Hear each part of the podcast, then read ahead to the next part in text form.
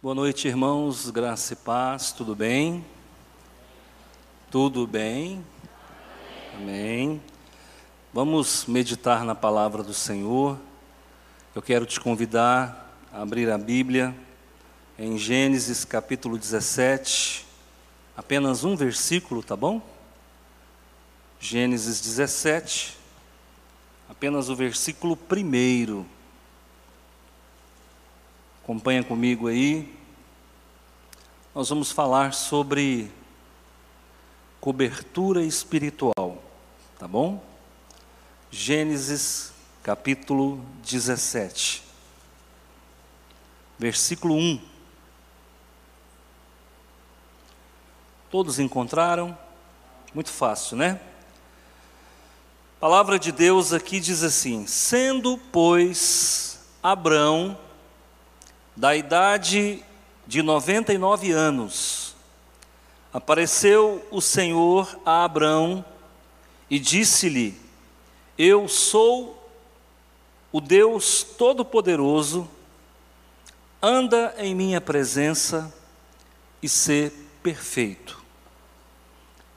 Eu sou o Deus Todo-Poderoso, anda em minha presença e sê perfeito.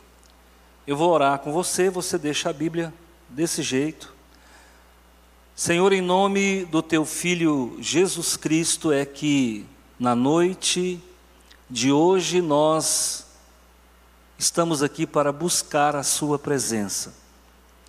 O Senhor está no meio de nós, o Senhor está no templo e o Senhor sempre atende o nosso clamor todos os dias que curvamos as nossas cabeças, a oração é, direcionada ao Senhor, endereçada ao Senhor, ela alcança os altos céus e das suas moradas eternais, o Senhor responde: Obrigado, Senhor, por tudo que o Senhor já fez.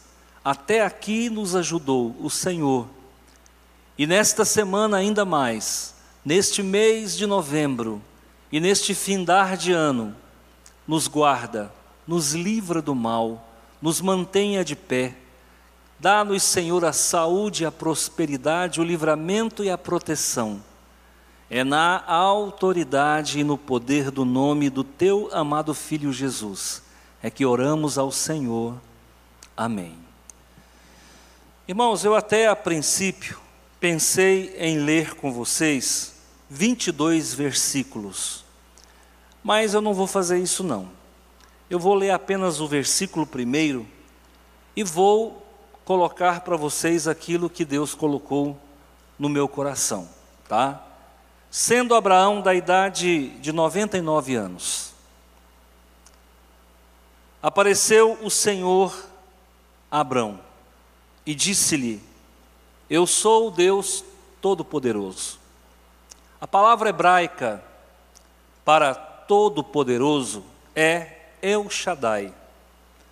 Tenho certeza que vocês já ouviram essa palavra em algum lugar, El Shaddai.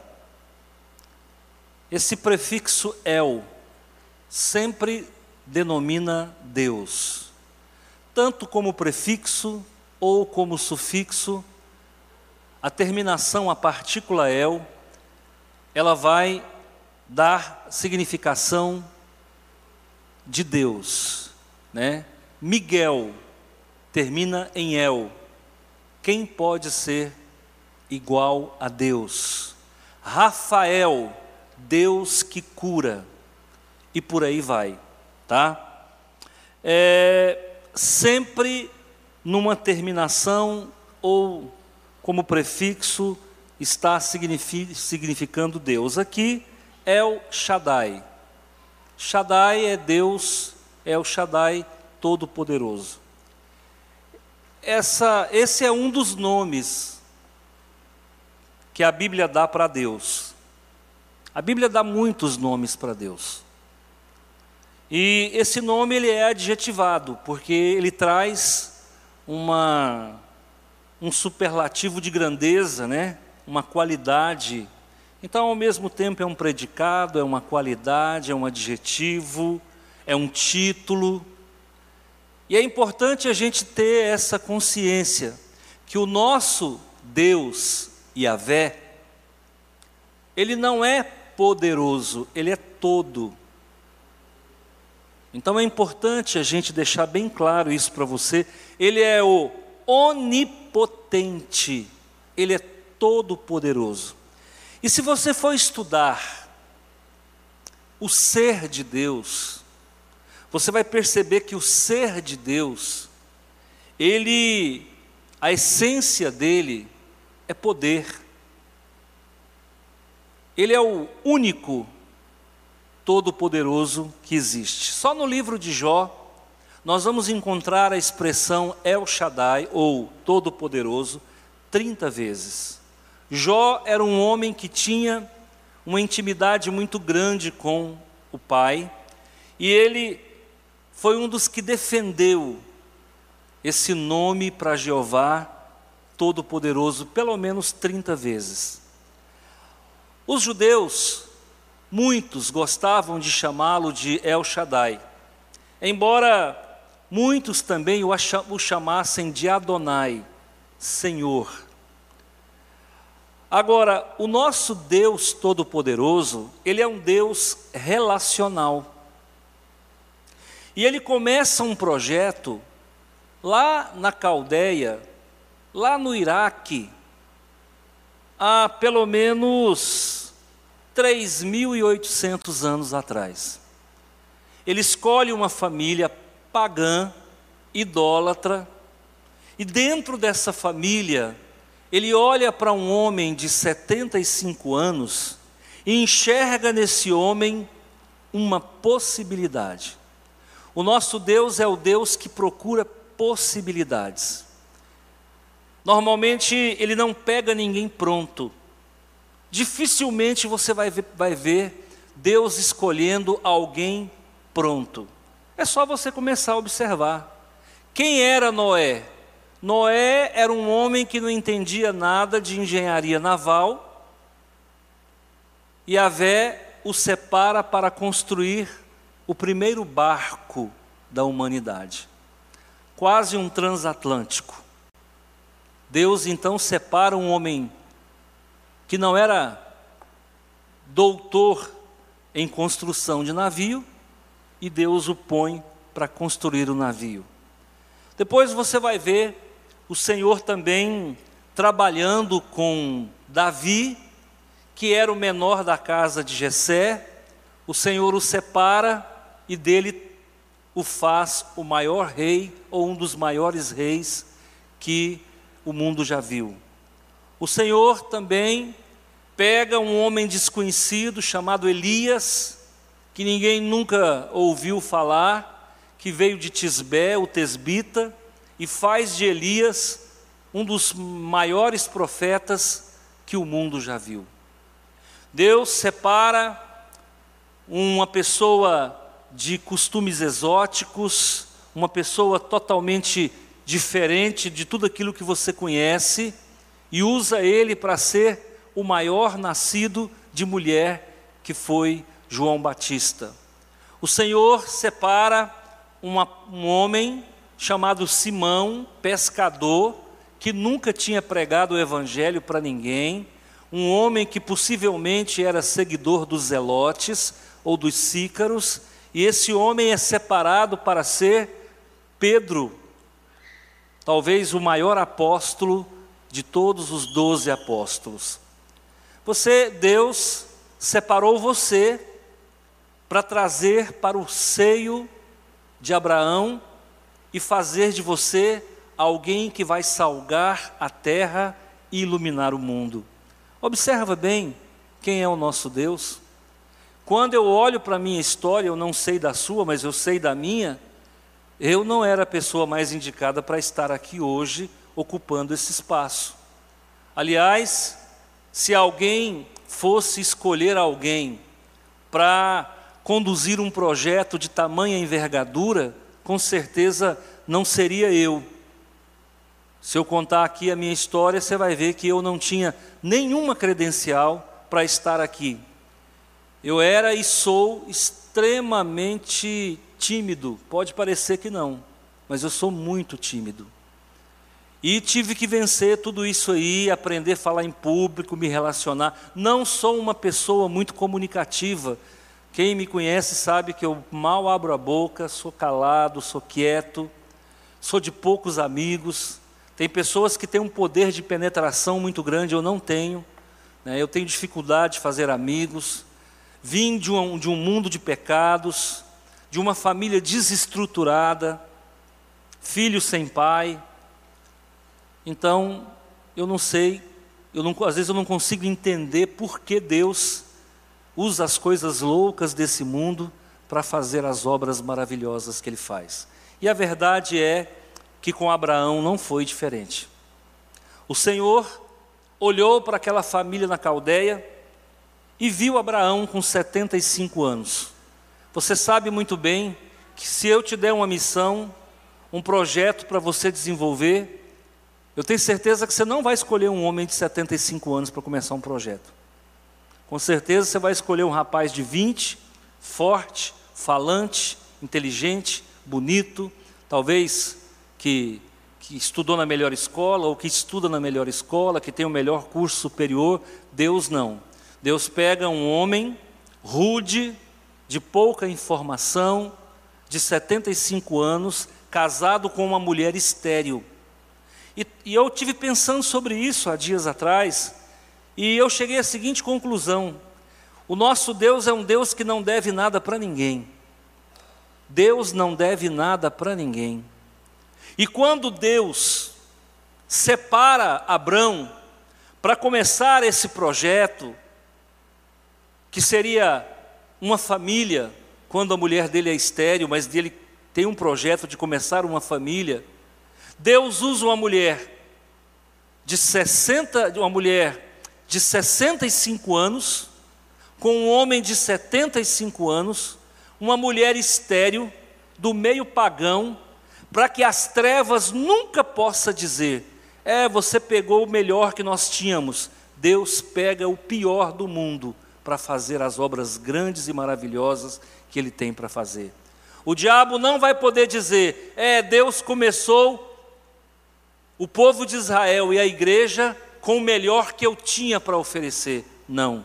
Deus pegou o pior que existia para mostrar para nós que Ele é Deus e que Ele faz. Agora Deus pega esse homem, separa esse homem e essa mulher e diz para ele: Eu sou Deus Todo-Poderoso. Anda em minha presença e ser perfeito.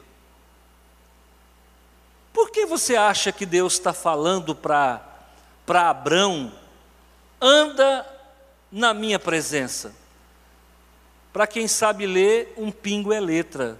Deus está mandando ele andar na presença dele, Deus está mandando Abraão andar na presença de Jeová, exatamente porque ele ainda não andava. Porque se ele já andasse, é redundante Deus dizer, anda na minha presença. Abraão podia falar, Senhor, mas eu estou andando já há quanto tempo? O Senhor me chamou com 75, eu estou com 100 praticamente, tem 25 anos que eu estou na tua presença. E isso nos leva a refletir as nossa, a nossa condição de crente. Eu tenho 31 anos que eu sou crente. E às vezes eu tenho dúvida se eu estou realmente andando na presença de Deus. Porque muitas vezes a gente tem a coreografia do crente. A gente fala como crente, anda como crente, veste como crente, ó. Qualquer lugar que eu chegar, todo mundo vai dizer: é crente. Olha o cabelinho bem cortado. É crente. Calça social. É crente. Então, a coreografia nós temos. Mas será que nós estamos andando na presença de Deus? E é o que está acontecendo com esse homem. Ele está há 25 anos separado, ele está há 25 anos conversando com Deus, ele está há 25 anos praticamente servindo a esse Deus, mas ele não anda com Deus. Prova, pastor, provo, porque ele mentia. Prova, pastor, porque ele era um cara medroso. Prova, pastor, porque ele ficou com a própria empregada dele. Ele fez um filho numa mulher que ele não estava autorizado a fazer. Ele criou um projeto para ele. E sabe o que, que o Senhor me ensina? Que ele não tem compromisso com o projeto seu. Ele não tem compromisso com o projeto meu. Ele tem compromisso com o projeto dele. O projeto de Deus para Abraão não era Ismael. O projeto de Deus para Abraão era Isaac. E Deus só vai fazer aliança conosco quando nós andarmos na presença dEle. Eu tenho 31 anos de crente, às vezes eu tenho dúvida se realmente eu estou andando na presença de Deus. Porque falo que não devo, penso que não posso peco por palavras, atos e omissões. E quando a gente está pecando, nós estamos errando o alvo. Se eu estou errando o alvo, eu não estou verticalizado com Deus. Andar na presença do Senhor não é fácil, não. Engraçado, você não vê em lugar nenhum Deus pedindo para Noé andar com Deus. E a Bíblia diz que Noé andava com Deus. Você não vê em lugar nenhum Deus pedindo para Enoque andar com Deus. E Enoque andava com Deus. Agora aqui você encontra um Deus andando com Abraão e não tem reciprocidade a, a ponto de 25 anos depois, Deus dizer para ele: Olha, durante 25 anos eu andei com você, a partir de agora, anda comigo. Vocês já pararam para pensar nisso aqui? Eu nunca tinha parado. Deus vai abrindo a minha mente assim. Eu nunca tinha pensado. E aí, meu irmão, ó, barba de molho para todos nós. É hora da gente refletir. Tem quanto? Agora eu come... ah, não, então ficou mais ficou mais fácil. Porque a partir do momento em que você abre mão da sua vontade para fazer a vontade de Deus, você se torna mais propenso à perfeição. Quando é que eu sou perfeito, irmãos? Eu sou perfeito quando eu prego a palavra de Deus, porque eu fico muito parecido com Ele. Eu sou perfeito quando eu perdoo o meu irmão, porque aí eu fico muito parecido com ele. Eu sou perfeito quando eu amo a minha esposa, porque aí eu fico muito parecido com ele. Pastor, como é que eu faço para ser perfeito como Deus? Então faça a vontade dele. Como é que eu faço a vontade de Deus? Ande nos caminhos de Deus. Amém? Quando Jesus fala lá em João capítulo 6, 14, eu sou o caminho, a verdade e a vida, esqueci agora, 14, 6, 14, 6, né? João 14, 6, eu sou o caminho, a verdade e a vida. Será que Jesus estava falando do quê? Que caminho é esse? É exatamente o caminho de Deus. Pastor, eu quero andar no caminho de Deus, mas eu não sei qual é o caminho de Deus. Então nós temos que aprender com o Padre Zezinho.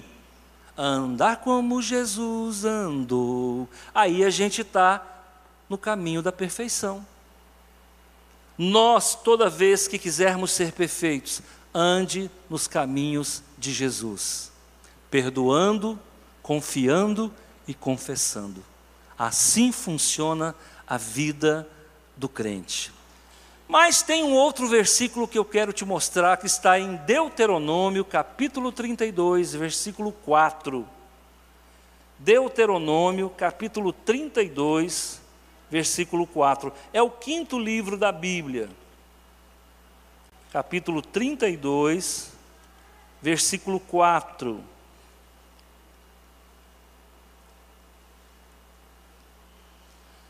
Olha o que está dizendo aqui, ó.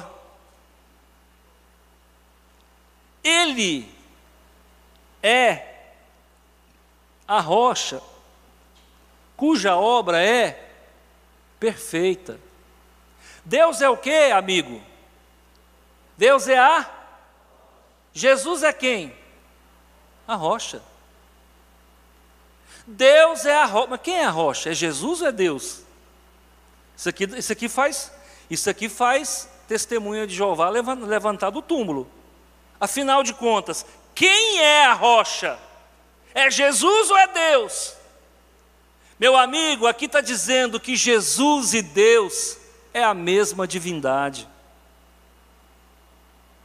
Tanto Jesus é a rocha, como Yahvé é a rocha. Quando o povo caminhava no deserto, de onde que Moisés tirava a água? Da rocha. Quem é a rocha? Deuteronômio fala que é Jeová. O Novo Testamento fala que é Jesus. Quando Moisés ia orar, e eu preguei domingo, que ele ia interceder, ele sentava sobre o quê? A rocha. Quem é a rocha? É Jeová ou é Jesus? É Jeová e é Jesus. Então preste atenção. Você que deseja ser perfeito, Deus é a rocha, a obra perfeita. Então, se você quer aprender de Bíblia, aprenda de Jesus. Se você quer aprender o que, você tem que fazer para não pecar, aprenda com Jesus. Se você quiser ver, viver a perfeição, viva como Jesus viveu. Aí sim você vai ser perfeito. Abraão, eu não vou poder dizer para você tudo, mas eu vou dizer para a igreja. A igreja vai saber mais do que você. A igreja vai entender que quando eu disse para você, anda na minha presença e ser perfeito, um dia vai haver um pastor chamado Antônio que vai pregar numa igreja batista, numa cidadezinha chamada Rio Verde de Goiás, e ele vai ensinar para o meu povo que essa perfeição é no meu nível. E que para ser perfeito tem que andar nos meus caminhos, e para andar nos meus caminhos tem que estar firmado na rocha. E é por isso que os crentes tomam capote. É por isso que você vê crente que não paga o que deve. Por quê? Porque nunca esteve sobre a rocha. Porque nunca andou no caminho de Deus. E porque nunca buscou ser perfeito. Aí é onde você vai ver marido largando mulher. Porque não está sobre a rocha. Porque não está andando no caminho do Senhor. E mulher largando marido. Que hoje virou brincadeira. Isso aí virou palhaçada. Então, infelizmente, as pessoas não querem pagar preço. Infelizmente, as pessoas não querem ter complacência com a falha do outro. Um dia, um cidadão chegou para mim há muitos anos. Um dia, cidadão chegou para mim há muitos anos atrás. Eu nem era pastor. Falou assim: Irmão Antônio, você é meu amigo, né? Eu falei: Sou seu amigo. Aí ele falou assim: Eu tenho uma, uma coisa para te falar estou largando a minha esposa. Falei, é mesmo? Ele falou, é.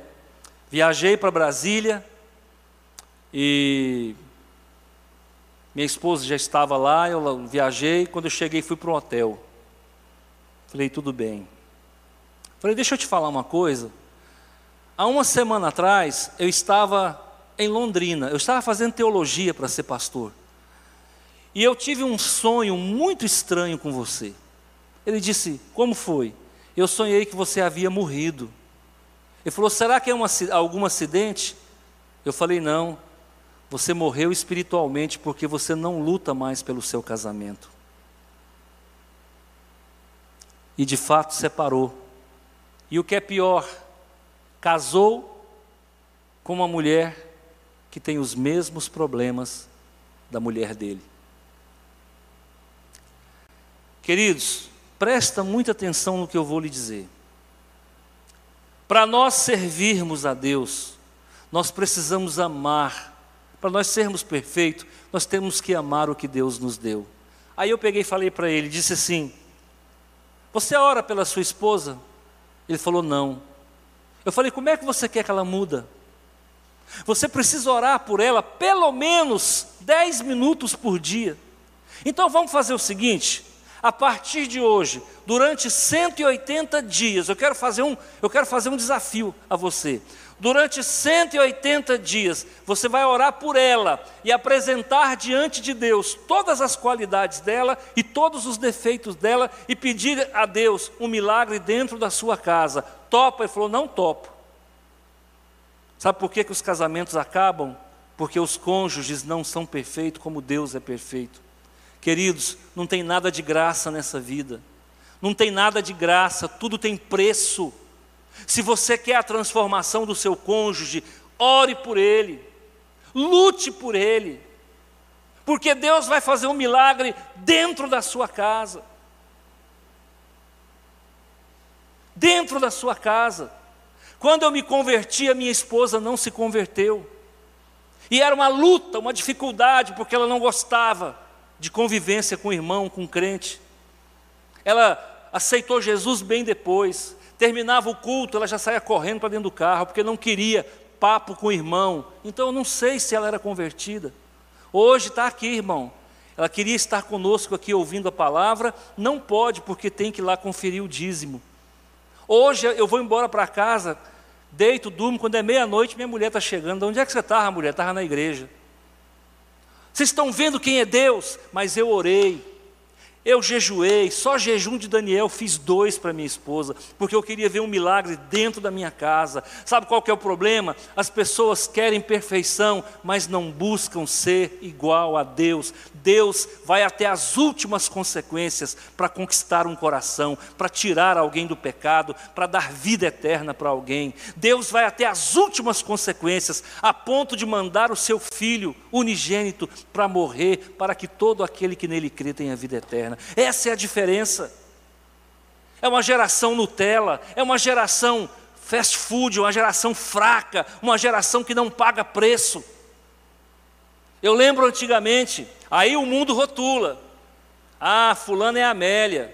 Aí fizeram até uma música, Amélia que era mulher de verdade, uma forma de zombar das mulheres que acreditavam no milagre de Deus, nas mulheres que suportavam um marido difícil até o dia da morte. Então hoje a geração não suporta mais, sabe por quê? Porque não é perfeito como Deus é perfeito, porque não anda nos caminhos do Senhor, por quê? Porque não está sobre a rocha. O rapaz preferiu largar a mulher casou com a outra pior do que a mulher dele, mas ele não quis orar dez minutos por dia pela sua esposa. Se ele tivesse seguido o meu conselho, talvez ele estava hoje com a esposa e os problemas que ele está vivendo, ele não estaria vivendo, porque é coisa feia que eu não posso falar. Então, queridos, eu não sou, talvez, exemplo pleno para ninguém, mas tem coisas que eu já aprendi. Nessa vida não tem nada de graça. Lute, lute pela, por aquilo que Deus te deu. Lute.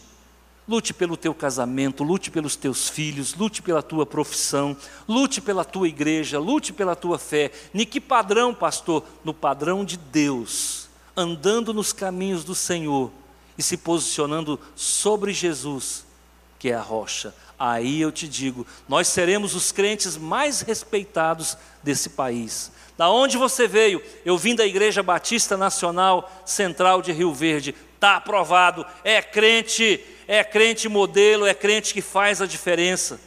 Mas quando a gente tem uma vida rasa com Deus, aí, meu amigo, a perfeição passa longe. Não é isso que eu desejo para você. Vida nova, vida plena, superabundante em Cristo Jesus. Amém? Deixa essa palavra para você. Talvez aqui serviu para alguém alguma coisa que eu falei. Se serviu, toma posse e vai à luta, porque Deus só dá a bênção para quem faz como Ele manda. Depois chega em casa, acaba de ler o versículo, o capítulo 17. Aí Deus continua e vai dizer assim: ó, estabelecerei o meu conserto entre mim e ti conserto perpétuo, e te darei a ti a tua semente, depois de ti a terra de tuas peregrinações, toda a terra de Canaã em perpétua possessão, e ser-lhe-ei o seu Deus. Irmão, quando você obedece a palavra de Deus, Deus te dá prosperidade, Deus te dá saúde, Deus te dá filho, Deus te dá neto, Deus te dá um nome para ser respeitado daqui 300 anos, 500 anos. como dizia, como dizia ah, os ingleses após a morte de João Wesley. Já tinha 100 anos que João Wesley tinha morrido. E aí um viajante chegou numa cidadezinha pequenininha, procurando um boteco, lá chamava taberna, aqui no Brasil a gente chama boteco. Aí chegou para um senhorzinho que estava parado numa esquina, falou: Moço, eu não sou daqui, mas eu queria tomar um conhaque. Onde fica uma taberna? Ele falou: É, pelo que eu estou vendo, o senhor não é daqui mesmo, né? Não existe nenhum boteco nessa cidade. Ué, mas como não existe nenhum boteco aqui nessa cidade? Porque há 100 anos passou por aqui um homem chamado João Wesley. E desde que ele passou aqui e ele pregou a palavra, todos os botecos fecharam. Meu Deus, é disso que nós estamos precisando. De homens que façam a diferença. Amém? Vamos orar. Quero convidar você a fechar os seus olhos. Senhor, meu Deus e Pai, em nome do Senhor Jesus, eu te agradeço de todo o coração pelo milagre, pela proteção, pelo livramento, pelo carinho.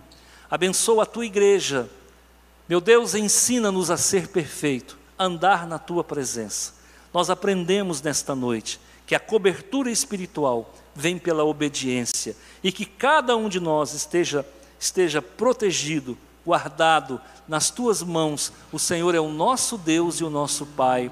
Leva-nos para casa em segurança, na autoridade e no poder do nome de Jesus. É que eu oro e agradeço ao Senhor. Amém. Quero convidar o pastor Jessé.